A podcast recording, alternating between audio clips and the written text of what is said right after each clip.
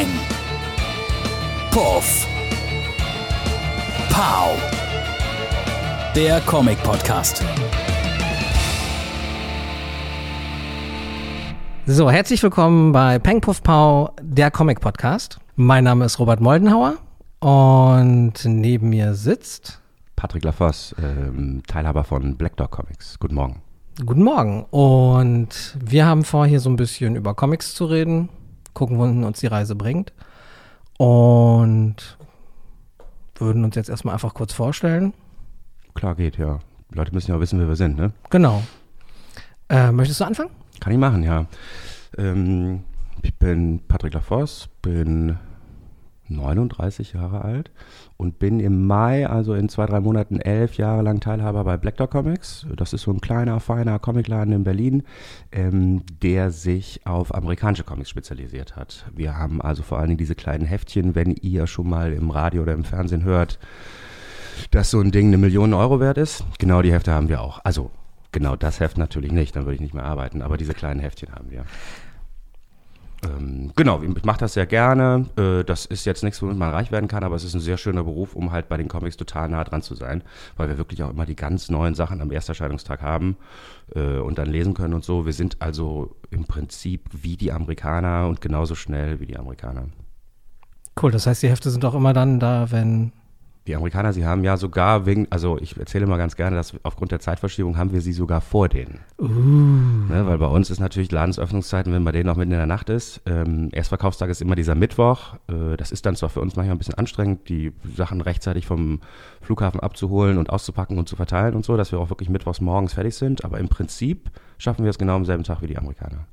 Ja, coole Nummer auf jeden Fall. Das heißt, wer das aktuellste Heft haben will, kann am Mittwoch der kann am Mittwoch zu uns kommen, ja, das ist so. Und wenn man, also man kriegt auch sozusagen so die, weiß ich nicht, Batman, Spider-Man, solche Sachen kriegt man auch woanders. Aber wenn man jetzt wirklich bei so kleineren Verlagen irgendwie was haben möchte, dann muss man auch schon fast zu uns kommen, weil wir die einzigen Deppen sind, die immer noch die kleinen Sachen haben. Okay, das heißt, abseits von DC und Marvel, was haben wir da noch so? Wir haben Dark Horse. Naja, die großen, es gibt so sozusagen, die nennen das, der Großhändler nennt das Premier Publisher, das sind so mhm. die ersten. Das hat vor allen Dingen was intern zu tun, wie die mit dem Publisher umgehen. Also im Prinzip heißt Premier Publisher, dass Diamond ähm, die Sachen verkauft, bevor du was bezahlen musst. Wenn du ein ganz kleiner Verlag bist, dann musst du Diamond erstmal Geld geben, damit die überhaupt deine Hefte aufnehmen. Okay. Und diese Premier Publisher sind eben Marvel, DC, Boom, IDW und Image. Und oh. dann gibt es aber noch mindestens drei, vier, 500 andere kleine Verlage. Das ändert sich auch immer mal wieder. Also Diamond, der Großhändler, der ist wirklich, der ist halt so ein monopolistischer Großhändler, der das auch total auslebt. Äh, die ändern doch ihre Regeln total oft. Also, dass man so und so viel Hefte anbieten muss, damit man überhaupt da reinkommt, dass man so und so viel Serien gleichzeitig haben muss, um da reinkommt. Mhm. Also, du kannst nicht einfach einen Comic machen und da anrufen und dann nehmen die dich auf jeden Fall auf. Das hat schon auch was mit Geld und mit Auflage vor allen Dingen zu tun. Hm. Ja, ich selber bin eigentlich in erster Linie Comicleser also nicht in erster Linie, ich bin einfach nur Comicleser. Das ist auch ganz gut. Das heißt, du bist auch nicht so ein Typ, der früher als Kind dann gezeichnet hat? Nee, gar nicht. Ich habe relativ schnell, also ich habe als Kind gezeichnet. Ich habe gemalt. Ich habe nicht gezeichnet, ich habe gemalt. Ja gut, äh, aber du hast es versucht. Genau. Ne? Also ist bei mir immer eine der größten Überraschungen, wenn ich Leute erzähle, dass ich das mache, dass ich selber keine Comics zeichne. Ähm, ich glaube, das wird in anderen Berufen nicht so. Wenn man Autos verkauft, ist man jetzt ja auch nicht unbedingt Mechaniker oder so. Ne? Aber gut. ne? Also es, es, liegt ein bisschen nah. Also viele meiner Kunden sind auch so, dass sie früher dann gezeichnet haben. Ah. Auf jeden Fall. Ich sehe das, ja klar, durch die, durch die sozialen Medien, ne? Äh, wie viel nicht verschenktes Talent, aber wie viel Talent da draußen eigentlich unterwegs ist. Und aber da kommen wir vielleicht ja im Laufe des Podcasts auch noch drauf, mhm. wenn wir uns vielleicht mal irgendwann mit Zeichnerkarrieren beschäftigen. Mhm. Ähm, genau, und ich habe äh, tatsächlich, äh, ist meine Mutter schuld, um es mal so zu, zu äh, sagen, die hat äh, mir Anfang der 90er Jahre ein Fix- und Foxy-Heft geschenkt gehabt. Ganz klar, ja. Und dann ging es weiter so ein bisschen mit den äh, lustigen Taschenbüchern, ne, mit den bunten Buchrücken. Äh, und irgendwann in den 90ern kam dann ähm, die Superhelden tatsächlich dazu, als äh, Dino Comics damals klar, ja. angefangen hat, auf einmal äh, am Regal Batman und Superman anzubieten und aber dann einfach so im Kiosk bist du dann gewesen, ja? Genau. In, war das in der größeren Stadt? Nee, das war tatsächlich äh, in meiner Heimatstadt, in Neubrandenburg. Alles klar.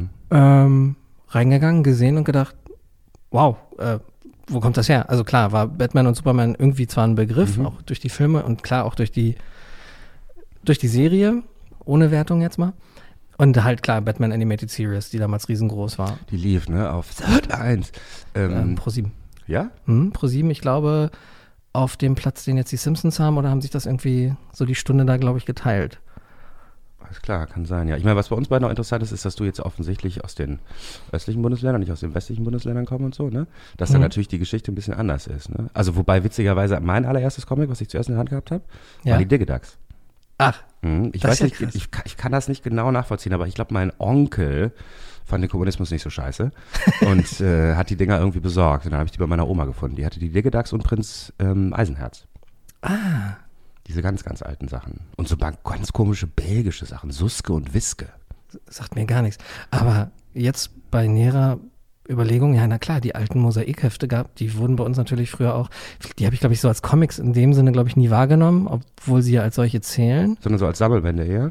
Ähm, die habe ich nachher erst bekommen. Nee, aber damals war halt wirklich, jeden Monat kam, ich glaube, ja, jeden Monat kam ein Heft und die wurden dann auch immer schön, Sammler werden uns jetzt hassen, äh, gelocht Voll, und, ja. und dann zusammengebunden und ähm, Ich habe auch schon Leute bei mir im Laden gehabt, die wollten mir die gelochten Mosaik verkaufen.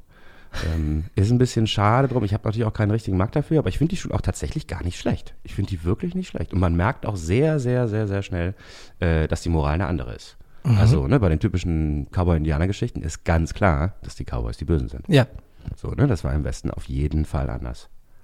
stimmt. Genau, aber das ist natürlich so von Comics gesprochen her irgendwie ähm, von der von der von der Kunstform ist das so eine Vorstufe, ne, weil die ja sozusagen oben bei Bild und äh, Text noch getrennt ist. Mhm, genau. Ne? Ähm, das ist wie auch bei Prince Valiant, da ist es auch so, ne? wobei Prince Valiant ja inzwischen über 100 Jahre alt ist, ne? muss man sich auch mal überlegen. Krass. Äh, ist krass, ne? Ja, gut. das 2020 ist halt einfach schon lange. ist, das ja. ist halt, ne? It's the future. Ähm, vor allem, ich habe, ist ja generell immer so mit der Definition, ne? Wo, wo fangen Comics an und wo nicht? Und dann Mhm. gibt's ja, ne, wie, wie du es betrachtest. Äh, Wilhelm Busch, glaube ich, zählt Mhm. auch mit Auf rein. jeden Fall, ja. Ähm, da haben wir auch die klassische Bild-Text-Trennung noch.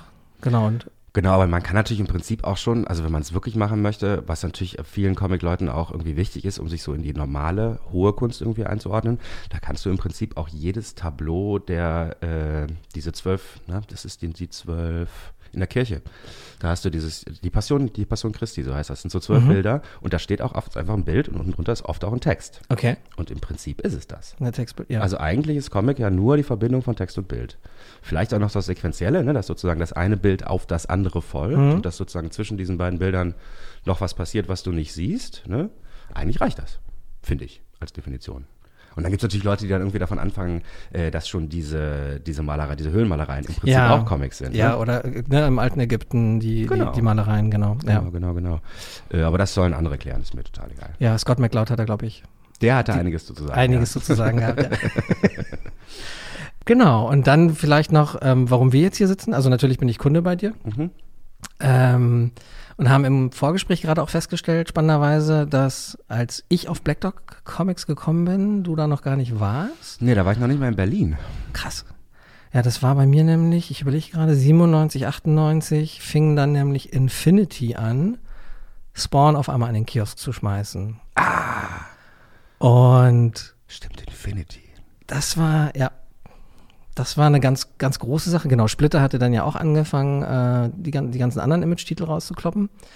Und ich kannte Spawn vorher aus einem, weil ich nebenbei auch noch leidenschaftlicher Actionfigurensammler bin, gab es damals das Toy Hunters Journal.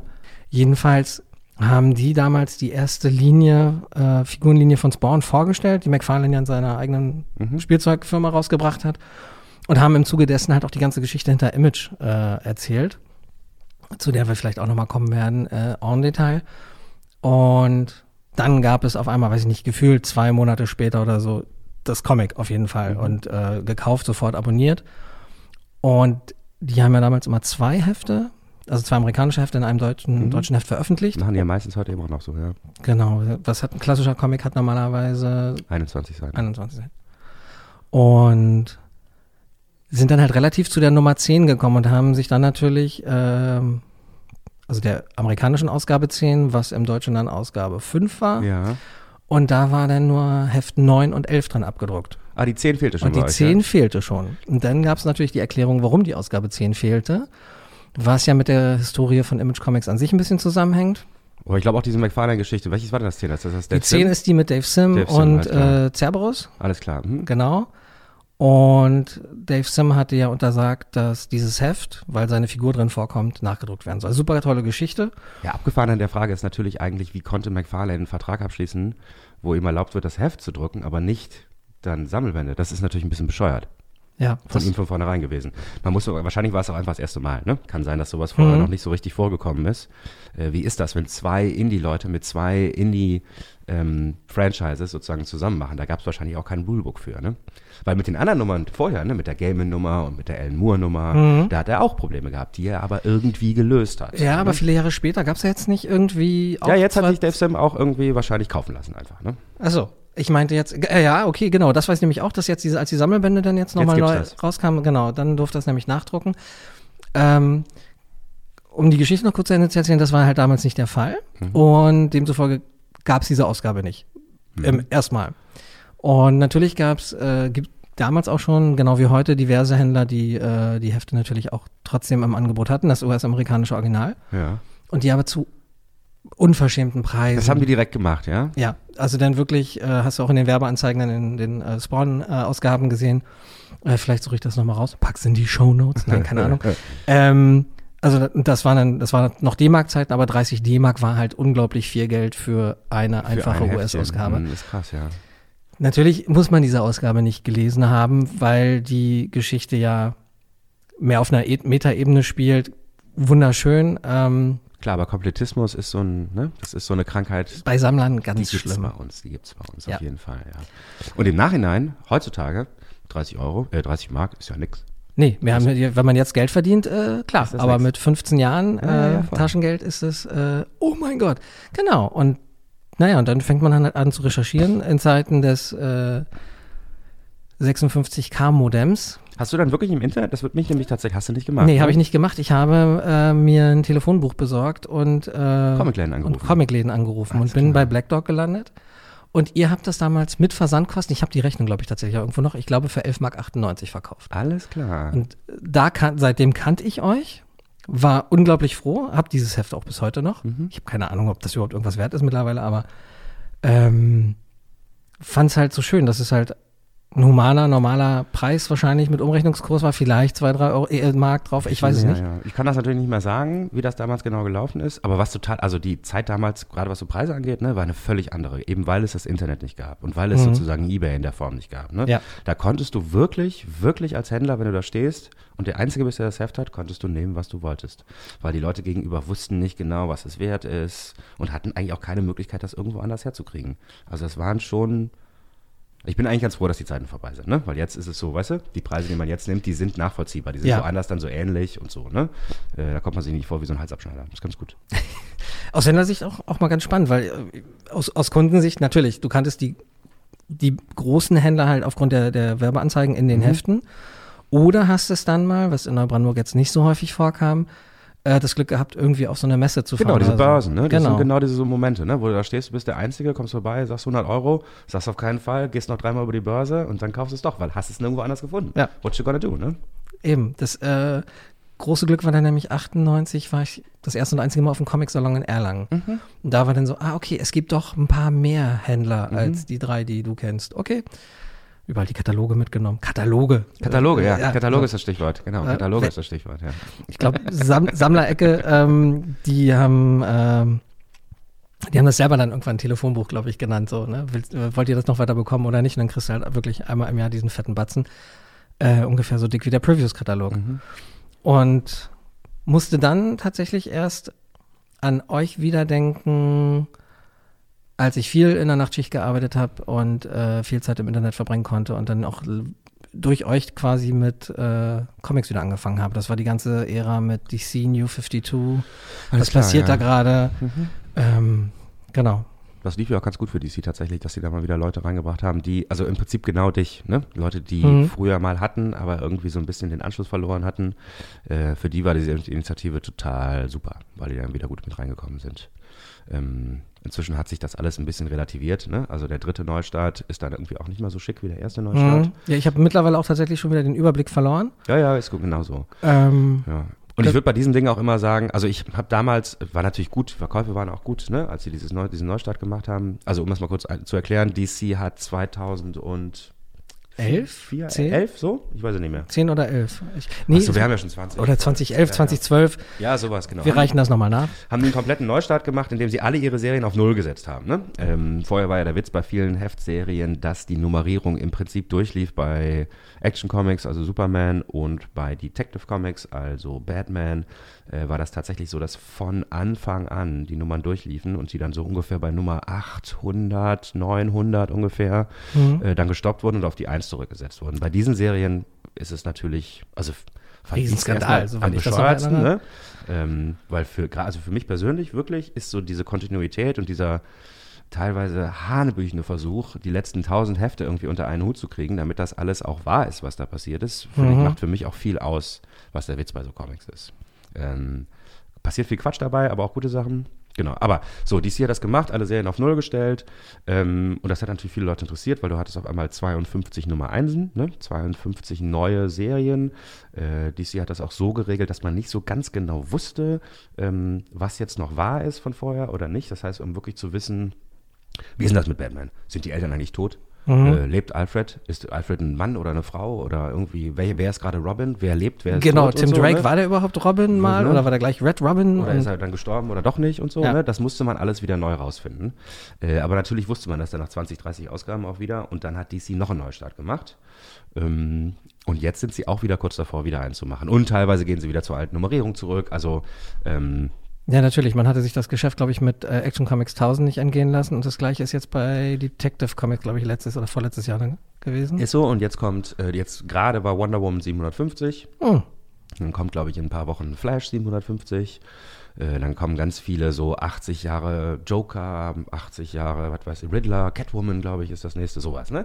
Also ähm, das lassen sie sich natürlich nicht entgehen, wenn die so große Jubiläen haben. Ne? Genau. Ähm, so ist es mit DC. Und Marvel hat das halt nie gemacht. Marvel hat sozusagen nie gesagt, ähm, wir setzen alles auf Null, sondern die machen das, ich nenne das immer, Marvel hat so ein, hat so ein Permanent Reboot einfach. Ne? Die machen das immer, die ganze Zeit. Du hast bei Marvel im Prinzip jeden Monat zwei Serien, die mit der Nummer, Nummer eins neu anfangen, die aber ganz normale, also die sozusagen, das ist dann Avengers oder Iron Man oder so. Ne? Äh, das sind jetzt nicht nur neue Helden, die sie ausprobieren, sondern alle Helden fangen ständig mit der neuen Nummer eins an, ähm, bleiben aber in Continuity. Also dieser Bruch, den es bei DC gegeben hat, den gibt es bei Marvel nicht. Ah, okay, quasi. Da ist es wirklich nur die Nummerierung, die Geschichte, Ist alles wahr. alles, die Historie. Ist alles wahr. Ah, okay. Ist alles wahr. Äh, was natürlich auch zu witzigen Sachen führt, ne? weil manchmal passt es natürlich nicht, was von links und rechts kommt und so. Ne? Mhm. Ähm, aber es geht. Also zum Bleistift, ähm, die X-Men, die haben gerade so einen krassen Neustart irgendwie hinter sich. Ähm, mit irgendwie zehn Serien, die alle mit der Nummer 1 beginnen und jetzt so bei 6, 7, 8, 9, 10 sind und vorher so, ein, so einen einleitenden Zwölfteiler irgendwie hatten, ähm, wo wirklich der Status quo total durcheinandergewirbelt ist und die X-Men jetzt an einer ganz anderen Stelle sind, wo sie jemals waren. Ähm, äh, und das aber so geregelt wurde, dass das sozusagen aus den laufenden Geschichten herausgekommen ist. Ne? Dass sozusagen auch die Motivation der X-Men jetzt so zu sein, wie sie sind, ihr merkt, ich rede ein bisschen drum herum, damit ich euch nicht spoiler hier, ähm, die kommt aus den Sachen, die vorher passiert ist. Okay. Und das ist natürlich immer, weißt du, wenn du sozusagen Charaktere hast, deren äh, ganz normale irgendwie Drehbuchregel wahrscheinlich, wenn du Charaktere hast, deren Handlungen sich aus, ihren, aus ihrem Charakter und ihrer Geschichte irgendwie ergibt, ist es natürlich immer super, weil du es dann besser nachvollziehen Ja. kannst, als wenn jemand einfach so im luftleeren Raum irgendwie agiert. Ähm, und das ist natürlich das Geile, ne? Also Magneto, ne? da haben wir alle eine Vorstellung, auch wenn wir nur anderthalb Filme irgendwie gesehen haben, wer der ungefähr ist und warum er so ist, wie er ist. Ähm, den Charakter jetzt neu zu erfinden und ihm alle diese komplizierten irgendwie Charaktereigenschaften zu geben, bis die Leute es raffen, das wird wahrscheinlich nochmal fünf Jahre dauern. Mhm. Insofern ist das total, also, ne, finde ich es sehr angenehm für die, ne? Wenn wir kurz, das ist jetzt reine persönliche Neugier bei Magneto bleiben, da ist bei mir noch im Kopf, ähm, äh, dass Xavier ihm das Bewusstsein geraubt hat. Er dann, Stimmt, das war auch mal, ja. das ist, äh, ist glaube ich schon ganz lange her jetzt, ne? Mit äh, irgendwo dann ist da nicht irgendeiner auch mal vom Himmel gefallen, der aussah wie Magneto, nur jünger und Ach so, ja, ich bin, glaube ich, komplett. Und da ist die Frage, ist das halt alles immer noch? Das ist alles passiert Immer noch so, ne? passiert und Bestandteil dessen. Okay. Und es ist tatsächlich, also sozusagen das neue Ding ist also auch wieder so, dass sozusagen es gibt halt die Magneto-Art und Weise, mit dem, mit dem Konflikt zwischen Mutanten und Menschen umzugehen. Und es gibt die Xavier-Art und Weise. Und das ist im Prinzip seit immer. Ne? Sozusagen bei den X-Men sind das die Fragen, ne, die sie stellen. Ne? Mhm. Die X-Men versuchen sich immer so zu benehmen, ähm, dass sie nicht äh, offenem Rassismus irgendwie der, der Mehrheitsgesellschaft ausgeliefert sind. Und Magneto sagt halt irgendwann, nee, wir müssen selber stark sein und wir müssen zeigen, wer wir sind. Wir, dürfen, ne? wir müssen in eine Position kommen, wo die uns nicht mehr unterbuttern können. Mhm. Äh, Weil Ja. hat er ja schon mal erlebt. weil hat er ja schon mal erlebt. Auch genau. historischer Tag übrigens, an dem wir dann diese Nummer auch aufzeichnen. Ist ne? so, ne? Ist so, genau. Ähm, also Befreiung von Auschwitz ist das Thema hier. Genau. Und Äh, Magneto, Erik Lenzer ist, äh, Ich glaube, das ist auch tatsächlich so. Ich hab, meine, ich hätte auch mal einen Comic gelesen, wo der tatsächlich am, der wird, glaube ich, wirklich auch aus Auschwitz befrei- befreit. Ich das ist, glaub glaube. so.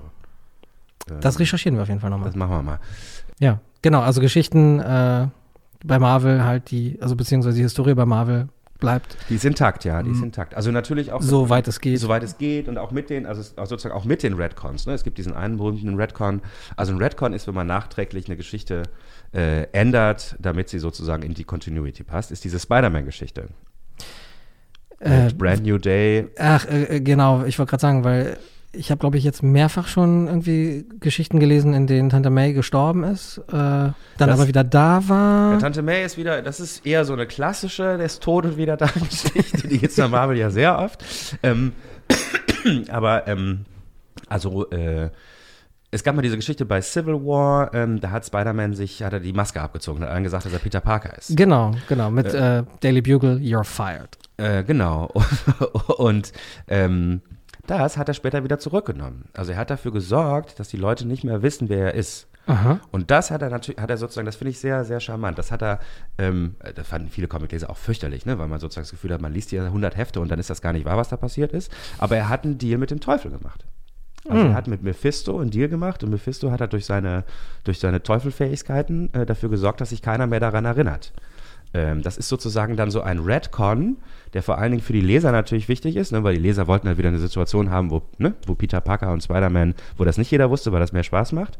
Ähm, aber die haben diesen Redcon sozusagen innerhalb der Continuity gemacht. Es war da nicht so, dass irgendwie im Editorial geschrieben wird, so, jetzt ist das einfach so, sondern Spider-Man hat selber dafür gesorgt, dass seine eigene Figur wieder so wird wie vorher. Das finde ich sehr, sehr charmant. Ja. Ähm, ich überlege gerade so, das, was wir auch schon ein paar Mal besprochen hatten, ähm, so das Thema Out of Character, ist ja doch schon relativ ego, na, ist kein egoistischer Anspruch, weil wenn du Held bist, versuchst du ja deine Geheimidentität zu haben, um die, die du liebst, zu schützen. Ist ja Nee, es ging um seine Frau. Floskel. Es ging, glaube ich, um seine Frau, weil ich glaube, der, jetzt, jetzt bin ich auch auf dünnem Eis, aber ich glaube, der Witz war, dass äh, er war auch verheiratet mit, ähm, mit MJ Mhm. und das war dann sozusagen sein persönliches Opfer, was er bringen musste, dass die nicht mehr verheiratet sind. Und ich glaube, oh, jetzt echt dünnes Eis, ich glaube, das war der Deal, dass er sozusagen nicht wollte, dass MJ weiter in Gefahr ist, weil alle wissen, dass sie die Frau von Spider-Man ist. Ah, und der Deal ist dann aber, dass sie, glaube ich. Sie keine- weiß nicht mehr, dass sie, mal verheiratet waren. Genau. Sie weiß es auch nicht. Ähm, jetzt, tatsächlich jetzt, jetzt, also in den letzten zehn Heften oder so bei Spider-Man, Mhm. sind sie wieder zusammen. Hm. Aber es hat auch bis jetzt gedauert. Ja. Und Spider-Man weiß das natürlich, ne? Also Peter Parker weiß das. Der weiß, dass das alles passiert ist. Krass. Äh, Macht für, ist natürlich so, ne? Ähm, ist auch, ich finde, das ist ein typisches Comic-Ding, ne? Wenn man dann so ein Gespräch liest zwischen ähm, Mary Jane und Spider-Man, dann kann ich halt wissen, wenn ich das alles weiß, was da alles im Hintergrund mitschwingt und so, ne? Mhm. Und ein guter Schreiber macht das auch so, ne, dass man das merkt. Man kann es aber auch einfach nur lesen, äh, wie so ein Gespräch zwischen, zwischen zwei Lovebirds. Ist kein Thema, ne? Das geht eigentlich, also ich finde, bei Comics sind immer so 14 Ebenen, die man sozusagen mitlesen kann oder auch nicht mitlesen muss und so. Äh, das geht. Man kann auch Watchmen zum Beispiel ganz normal als Abenteuergeschichte lesen. Geht. Ist Ja. auch nicht schlecht. Kann man? Man fragt sich dann am Ende zwar, wieso die alle so schlecht dargestellt werden, ne? aber geht. Kannst du einfach machen, ne? Ja. Ja, kleiner Einwand, äh, was heißt Einwand? Ich liebe Alan Moore tatsächlich. Mhm. Gerade auch Watchmen und bin auch bis heute der Meinung, dass es unverfilmbar ist. Es ist nämlich auch noch niemandem gelungen. Naja, der Sorry, hat, Zach. da können wir drüber reden, ne? Der hat schon, ich finde, der hat schon auf jeden Fall Panel für Panel hat er sehr gut gemacht. Ja, Das ist nur kein Film. richtig. Also du kannst ihn halt ohne Ton hören und dir angucken und Und die letzte, das Die Ende darfst du halt auch nicht gucken, ist auch, ist auch richtig so, ne? Ist natürlich schon eine Frage, wenn man das Ende ändert in so einem Ding, wo es eigentlich Mhm. vor allen Dingen um das Ende, also, ne? ja. Dann muss man sich schon fragen, ob er es verstanden hat. Ähm, mir, ist bei so, mir ist bei so Verfilmungen eigentlich immer wichtig, dass man merkt, dass der, der Regisseur oder der Drehbuchautor, dass er eine Meinung hat. Weißt du? Dass er sich sozusagen, so, dass er halt, dass er das Buch genommen hat und sich irgendwie gefragt hat, okay, wie sehe ich das denn eigentlich? Wie stehe ich denn dazu? Was ist denn, ne? Finde Okay. ich das richtig? Finde ich das falsch? Ne? Kann ich das auf mein eigenes Leben anwenden? Äh, Und Zack Snyder macht das nicht. Zack Snyder macht nichts. Der hat keine Meinung zu irgendwas. Okay. Das Der- habe ich von der Warte noch gar nicht Der betrachtet. filmt einfach Mich- immer nur ab. Ja, und ändert dann aber auch Sachen, die in meinen Augen essentiell sind. Voll. Also, Aber halt nicht so, dass man merkt, okay, seine Meinung ist, das Ende ist scheiße, ich mache euch ein anderes Ende hier hin, ich Mhm. zeige euch mal, was ich mache, sondern lässt es einfach weg. ja, Also er hat noch nicht mal die Meinung, ich finde das kacke. Sondern er hat nur die, er hat, glaube ich, wirklich nur die Meinung, okay, die oben haben gesagt, das ist irgendwie blöd mit dem Ende, das ist irgendwie zu dunkel und zu düster, machen wir das halt weg. Ja, genau, das, da muss ich nämlich an, an äh, Herrn Weinstein äh, und die Aktion mit Snowpiercer denken. Ich glaube, dass, also ist meine Vermutung ja natürlich auch nur, dass Zack Snyder vielleicht auch einfach manchmal Angst hat, dass sein Publikum entweder zu dumm ist oder dass es Leute eventuell nicht verstehen könnten. Ja, was so. im Umkehrschluss bedeutet, Box Office könnte eventuell nicht so gut Mhm. äh, aussehen und dann halt lieber platt beispielsweise Rorschachs ersten Mord halt auch explizit dann mhm. darstellt mit dem Beil in, den- in den Kopf, Mhm. was im Comic so nicht passiert, Nee. sondern viel subtiler, weil Alan Moore. Mhm. Ähm, und ähm, äh, da, also im, im Comic äh, viel subtiler dargestellt wird. Genauso natürlich wie das Ende, das für mich auch logisch keinen Sinn macht, wenn Jetzt im Film meinst du? im Film, ja, im Film, Nee, nicht so richtig. ne, weil ich weiß nicht, wie wir uns jetzt mit Spoilern, wie wir es mit Spoilern handhaben wollen oder nicht. Äh, Nicht so ganz genau. Ähm, Im Prinzip können wir da darüber reden, weil das ist, wie lange ist das jetzt? ja, ich wollte gerade sagen, es ist so wie mit Leuten, die, die sich darüber beschweren, nicht über 25 Endgame, nicht über her, Endgame genau. reden. Mann, der Film ist seit fast einem Jahr draußen. Du solltest ihn jetzt mittlerweile geguckt haben. Manchmal sind 25 Jahre her und im Prinzip kann man auch sagen, durch die neue Serie, ne? Stimmt, Ähm, müsste ja. man ja eigentlich auch wissen, was da passiert ist. Weil die Serie ist äh, ohne das Comic auch schwer zu verstehen. Hast du sie geguckt? Äh, nee, noch nicht. Ich habe nur den, den Opener gesehen äh, mit, den, mit den Rassen, also mit den Unruhen Mhm. in, in den USA. Ähm, und dann kam der Vorspann, dann hatte ich kein Internet mehr, weil ich im Zug unterwegs war. Tja, das manchmal, ja. Aber das sah an sich schon vielversprechend aus von der Art und Weise, wie es gefilmt ist, weil es dem Film äh, von der Optik her, also wie gesagt, sind die ersten zehn Minuten, ich lehne mich jetzt sehr weit aus dem Fenster. Ähm, aber ansonsten, um nochmal auf den Film zurückzukommen und den Vergleich mit dem Comic. Ich meine, der Comic ist äh, zu einer Zeit rausgekommen in den 80ern. 84 ist 84, also mitten im Kommunismus. Voll, also ja. mit, mit, mitten im Kalten Krieg. Ähm, Das ist auch nicht zu verstehen, wenn man das, wenn man den Kalten Krieg nicht mit reinnimmt. Also Ja. sowas hätte man machen können. Man hätte sozusagen sich überlegen können, okay, was bedeutet denn der, was ist denn sowas wie der Kalte Krieg heute? mhm. Ne, wenn man sich irgendwie sowas überlegt hätte. Ja. Dann hätte man vielleicht was Cleveres über Fake News und Russland oder so sagen können. Was weiß ich denn, ne? Hm? Oder über China oder so, ne, wenn man da eine Meinung zu hat. Aber das dann, weißt du, sozusagen einfach so runterzudrehen, äh, zu sagen, nee, die Leute verstehen das nicht mehr ähm, mit Vietnam und Nixon und so, Ja. und deswegen lassen wir das irgendwie weg, dann fehlt halt was ganz Wichtiges in dem Film. So.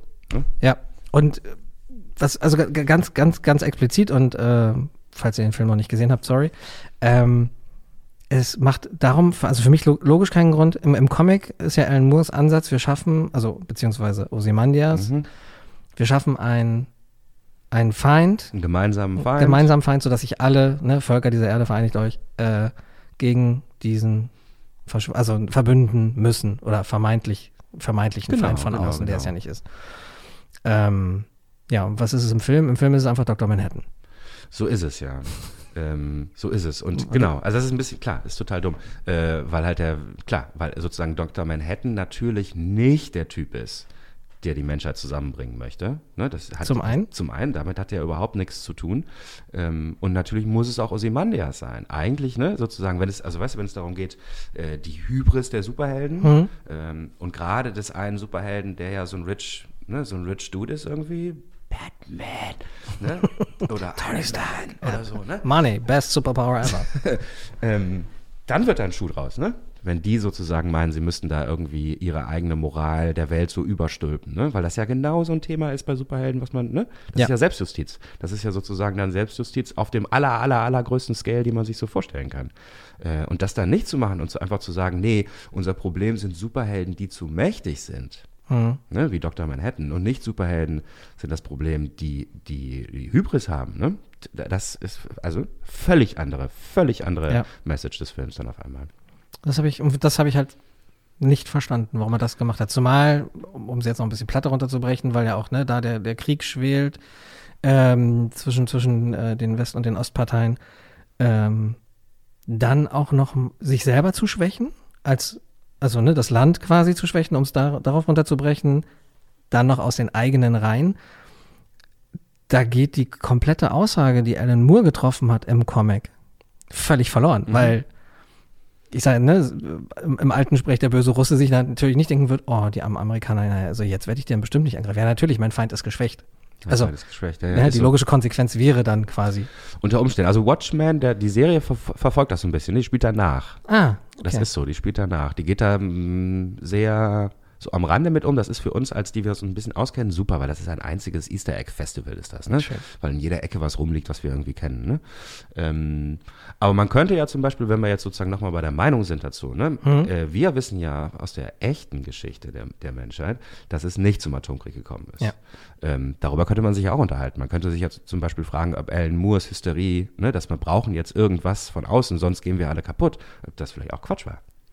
Ne? Ob vielleicht sozusagen eine Welt, in der man diesen äußeren Feind hätte, eine viel schlimmere wäre, als die wir jetzt heute hätten. Ja, also be Solche Fragen, be ne? be bezogen auf die Zeit, in der, er, in der der Comic erschienen ist, weil er wird den ja unter dem Einfluss Genau, der nee, Eindrücke jetzt dieser heutzutage. Zeit. Wenn man genau. sozusagen angenommen, ich würde jetzt heute einen Film darüber machen, Ja. dann kann man sich ja auch darüber ne, Ja. Gedanken machen. Ähm, war das eigentlich berechtigt? So, ne? Diese große Angst. Mhm. Und ja. Ich betrachte gerade so die aktuelle politische Lage mit den, mit den Sachen, die halt passiert sind. Und vielleicht war, also nicht, dass es dort zu dem Zeitpunkt keine Konflikte gab, aber vielleicht war das Zack Snyders Problem. Dass, es, dass er quasi die Schablone nicht nehmen konnte und so, sie auf die aktuelle Zeit legen konnte, weil, ich meine, das war, glaube ich, zu Obama-Zeiten. Ja, ja, und äh, das traue ich dem Zack Snyder auch total zu, dass er das, dass er Francis Fukuyamas Ende der Geschichte total gefressen hat. Ne? Also, dass die Amerikaner gewonnen haben und es jetzt nur noch gut wird. Ähm, das gibt, diese Phase gab es auf jeden Fall in der Menschheitsgeschichte. Die ist jetzt auch wieder vorbei. Gut. Ähm, worauf ich nämlich noch äh, zu sprechen kommen wollte, da wir jetzt schon mehrfach solche Sachen angerissen haben. Äh, Civil War war ein Thema, es gab auch nochmal Civil War 2. Das ist doch aber bestimmt auch alles noch, wenn man jetzt geneigt ist, nachzulesen. Das kann man ja. Sammelbände gibt es da eigentlich immer. Man kann auch wahrscheinlich, wenn man Lust hat und ein bisschen Spaß, äh, auch sich die Hefte sogar noch besorgen. Das geht. Ne? Ähm, bei diesen Crossovern ist es tatsächlich auch so, dass Marvel und DC dann auch mit ihrem Variant-Cover-Quatsch dann immer total durchdrehen.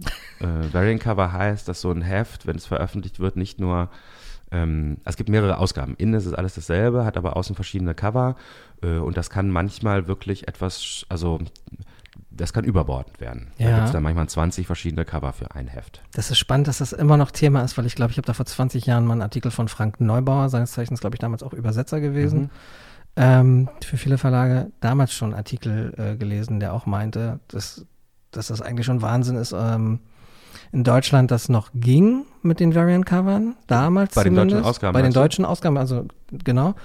Aber in den USA, also gefühlt zu jedem Heft, zu jedem Großereignis ist ne, noch eine Limitierung gab, noch ein Sondercover, noch ein Variant-Cover ähm, mit einer krasseren Limitierung auch noch Ja, ja. und äh, man dann, weiß ich nicht, wahrscheinlich wie heute dann irgendwann vor der Entscheidung steht, okay, entweder welches Cover kaufe ich mir oder ich bin Hardcore-Sammler, will ich alle zehn Cover haben oder Also das ist, ich glaube, ich war in den 90er nicht so richtig dabei, aber so schlimm wie es in den 90er mit Image war, ist es nicht mehr.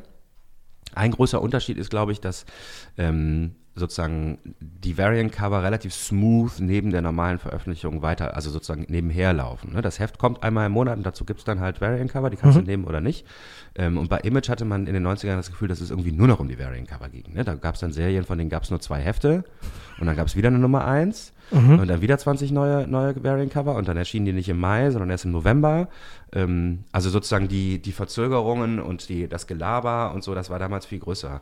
Ähm, ein so ein, also das Ding, was mir, was mir mehrfach erzählt wurde, als ich in den Laden einge, eingestiegen bin, ist Warriors of Plasm. Das war großartig, nie gehört. ähm, ist so ein kleines Ding, war auch ziemlich groß. Ich, ähm, damals, und die haben gesagt, dass die, die, um die Nummer 1 zu lesen, musste man sich Sammelkarten kaufen. Da gab es nämlich so ein Heft, wo man sozusagen dann auf einem DIN A, also ja, ein bisschen größer als DIN A4, diese, diese amerikanischen, dieses amerikanische Format, da passten dann, glaube ich, zwölf Karten rein und die ergaben dann eine Seite. Ach so. Ja, dann konnte man das Heft sozusagen nur lesen, wenn man die, alle Sammelkarten gekauft hatte. Ach du. Und der Skandal war gar nicht das mit den Sammelkarten. Das fanden die Leute geil. Da fanden Ja. die irgendwie cool, kann ich Sammelkarten, kann ich tauschen und so, hab nur ich und sonst keiner und so. Der Skandal war, dass die gesagt haben, ähm, die veröffentlichen das niemals als Heft. Mhm. Und dann ein, zwei, drei, vier Jahre später kam es dann halt als Heft. Oh, Doof. So, ne? Solche Sachen, sowas verprellt dann Sammler nachhaltig. Ja, nachvollziehbar.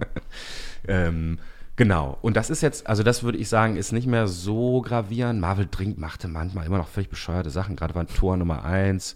Und wir haben auch nicht alle Variant-Cover, ähm, aber wir haben trotzdem bestimmt zwölf. Ja, oder okay. so, ne? ähm, das Gibt's- ist dann schon so. Wir machen auch nicht allen, allen Quatsch mit. Also was in Amerika, das geht, schwappt auch gerade ein bisschen nach Deutschland, sind so, ähm, sind so Store-Exclusives. Mhm. Das läuft dann so, dass du quasi als Comicladen dir einen Zeichner besorgst, der dir das Cover für ein bestimmtes Heft macht und das gibt's dann nur in deinem Comicladen. Krass. Ich, ja, ich kenne das tatsächlich von Forbidden Planet. Das ist, glaube ich, ein britischer.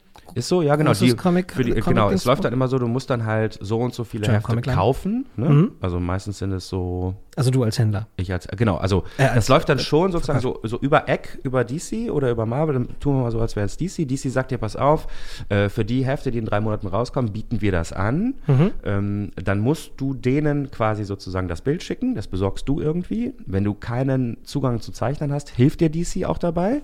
Wahrscheinlich habe ich noch nie gemacht, aber die schicken dir dann eine Liste wahrscheinlich mit zehn Leuten und Preisvorstellungen, was die davon haben wollen. Äh, dann musst du 1000 oder 2000 oder 5000, je nachdem, irgendwie bestellen. Ähm, und die werden dann nur zu dir in den Laden geliefert.